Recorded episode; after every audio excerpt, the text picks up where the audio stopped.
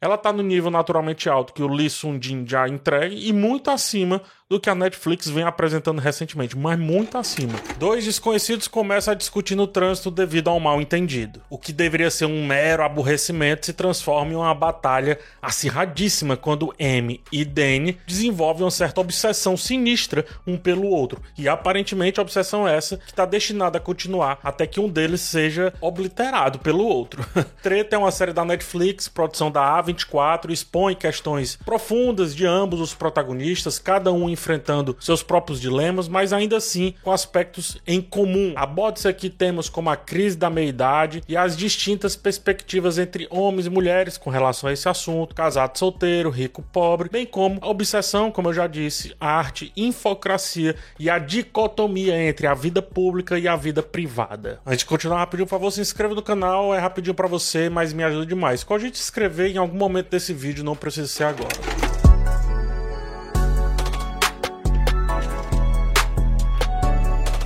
A série é escrita pelo coreano-americano Lee Sung-jin, que ele esteve né, envolvido na excelente Silicon Valley e também na série Undone. A primeira é uma das minhas comédias favoritas e a segunda uma viagem espetacular sobre existencialismo, vida e etc. Os protagonistas aqui são vividos por Ali Wong e Steven Yeun, que era lá do The Walking Dead e ela, no caso, é um stand-up comedy. O elenco e a produção é, em sua maioria, de asiáticos de, de segunda geração, é assim que são chamados os filhos de imigrantes que nasceram ou cresceram do lado de cá do globo. Dessa forma, Treta aborda os seus temas a partir dessa perspectiva. É fundamental entender essa perspectiva para entender algumas questões dessa série. Só que faz isso de maneira que seja fácil a conexão para com todos aqueles que compartilham, no mínimo, da mesma faixa etária dos dois ou do contexto de vida de algum dos dois personagens principais. Eu sinto que de vez em quando algumas camadas eu não posso explorar, eu não consigo explorar, não consigo debater.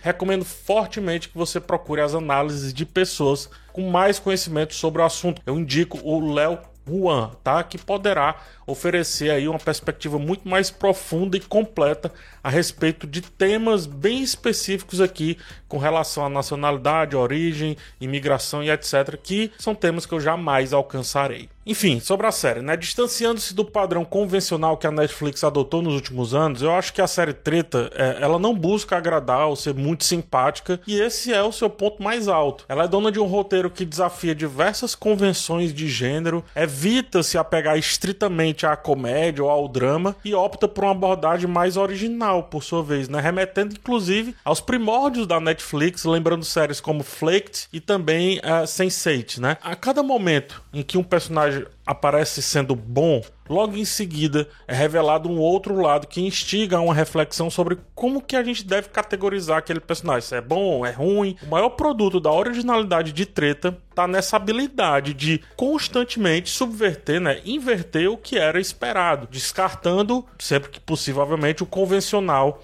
ali é, do que se espera de um gênero do outro no qual ela consegue ser inserida. No caso, a comédia e o drama, como eu falei. Aí vamos lá nos protagonistas, né? M e Demi, embora distintos em termos de contexto, eles atuam os dois como reflexos um do outro, revelando que compartilham, portanto, emoções e também dilemas. A convergência dos dois, ou seja, a aproximação dos dois, ocorre justamente quando inicialmente eles se repelem. É paradoxal, né? Parece estranho, mas pode ser interpretado como, por exemplo, projeção, a ideia de que é, rejeitamos aspectos de nós mesmos em outro. Então, a fim de aprofundar nessa camada, traz o tema da infocracia, traz também essa questão da vida que os influenciadores criam, representa muito mais uma discrepância entre realidade e, e invenção, entre vida real e a vida divulgada, acho que fica mais claro. Só para citar como exemplo o Danny, né? Apesar de seguir aqui caminhos tortuosos, ele é uma pessoa bem intencionada. Ele, ele, busca ganhar dinheiro por meios variados, é fato, alguns ilícitos, mas todos vindo de um certo desespero de ser o filho que tem que dar certo, digamos assim. A Amy, por sua vez, apesar também de alguns desvios, ela apenas anseia por paz e talvez é, é, meio que queira se libertar de uma vida opressora, baseada na família que ela construiu, mas principalmente na dinâmica que ela tem com seu marido. Se eu me irritei com o marido dela, o George, imagine ela, né, que vive constantemente. Então, ela também traz aquela percepção de que o asiático tem que ser zen, tem que entender de planta, tem que. Tá entendendo? E ela, obviamente, se alimenta disso para fazer o próprio negócio, mas essencialmente ela não é isso. Ela vive também sob essa carapuça, né? Que ela tem que vestir, porém não consegue sustentar, e ao mesmo tempo as pessoas querem vestir também essa carapuça dela. Muito habilidoso, inclusive, esses dois temas aqui que são trazidos, né? O showrunner e escritor, que, como eu disse, fez parte ali do núcleo que pensava o Silicon Valley, traz o mesmo humor caricato lá dessa série. Menos exagerado, é importante dizer. Mas ele consegue olhar para dentro dos personagens cria um humor baseado em suas vivências e ao mesmo tempo gera também essa caricatura do ambiente. Essa abordagem permite que a série seja ao mesmo tempo divertida, mas também muito reflexiva, muito crítica também, ácida, amarga em alguns momentos, mas de certa forma exibe ali acolá também uma leveza. E aí, já que eu falei da questão da infocracia, na infocracia é, é, um termo que descreve essa dominação da informação ou pela informação e das redes sociais ou pelas redes sociais da sociedade contemporânea, ou seja, a nossa sociedade aqui. E a trama explora isso muito bem. Os protagonistas, M Danny, são afetados pela pressão constante de se apresentarem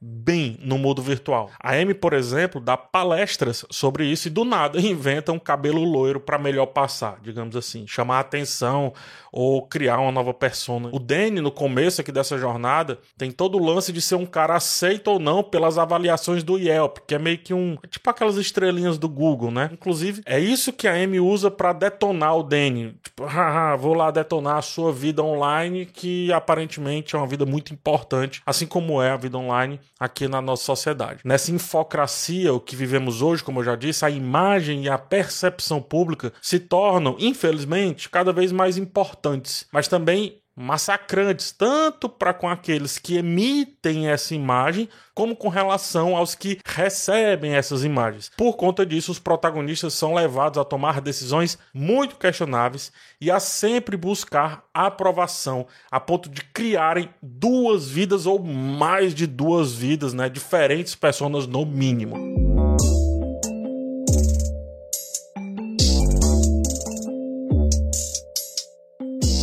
Texto tenta mostrar que talvez, só talvez, por trás de algumas ações e algumas escolhas deploráveis dos protagonistas existam motivações mais universais, menos individuais, como por exemplo esse desejo de ser aceito e principalmente de ser bem sucedido conforme a sociedade ali diz o que é ser bem sucedido. É bom que, que isso se frise. Então chame de autoconhecimento, chame de autopunição, mas e, e aqui representada pela aquela amiga da, da M, em vez dessa projeção promover harmonia e autenticidade, traz desgraça, rancor, raiva, dificuldade de se aceitar ou simplesmente viver sem se preocupar com o carro que te fechou no estacionamento. E isso, entenda, não é ser passivo, é saber escolher as brigas e, consequentemente, os caminhos e, consequentemente, de novo, os seus espelhos, que é onde descamba todos os assuntos dessa série. M e Danny sendo um espelho do outro, porém que não escolheram bem esse reflexo ou esse totem, vamos chamar assim. Pressão é pressão, independente da classe ou situação econômica. É assim que a série vê, tá? Não mate aqui o mensageiro. Então a Amy, rica e aparentemente privilegiada, sente a pressão e a manifesta em forma da raiva, né?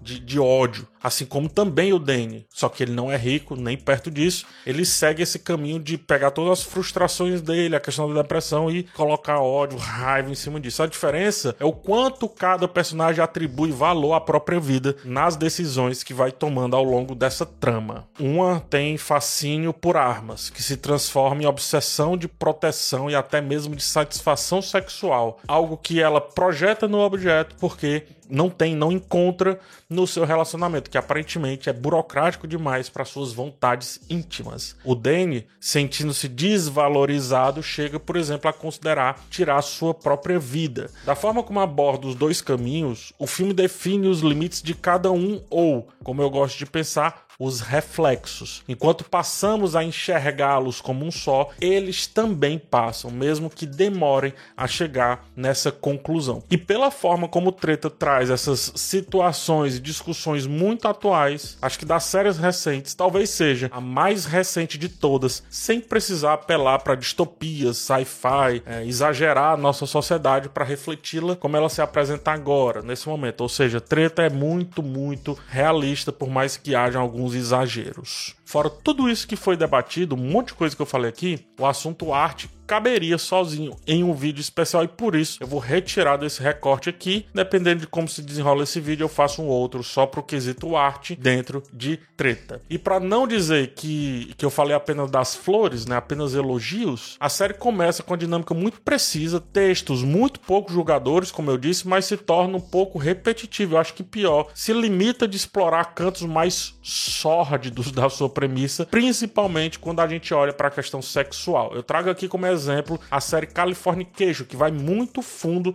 a partir das suas ideias iniciais e rasga totalmente a cartilha do pudor. É evidente que, em alguns momentos, ainda mais por ter uma visão muito masculina, Californication se torna um tanto quanto vulgar, mas trazendo de volta para treta, eu acho um pouco estranho vê-la ser tão puritana em alguns momentos quando justamente ela estava querendo vender o oposto o tempo inteiro, principalmente baseando-se em questões mais íntimas, mais internas da Amy. De novo, nem precisa ser vulgar, não é sobre mostrar, é sobre puxar os tópicos e falar sobre eles, né? Como deveria ser, no caso, um bom relacionamento por exemplo, que é um dos temas aqui dessa série. Enfim, Treta é um estudo profundo sobre a crise de meia-idade e também sobre a obsessão. Embora não seja para todos os gostos, a série oferece uma narrativa muito intrigante. Ela tá no nível naturalmente alto que o Lee Sung-jin já entregue e muito acima do que a Netflix vem apresentando recentemente, mas muito acima. Parece mais uma série do FX, né, do Star Plus, ou como a Netflix era no começo do que aquelas séries que fizeram ela se tornar mais popular, como se precisasse. Treta,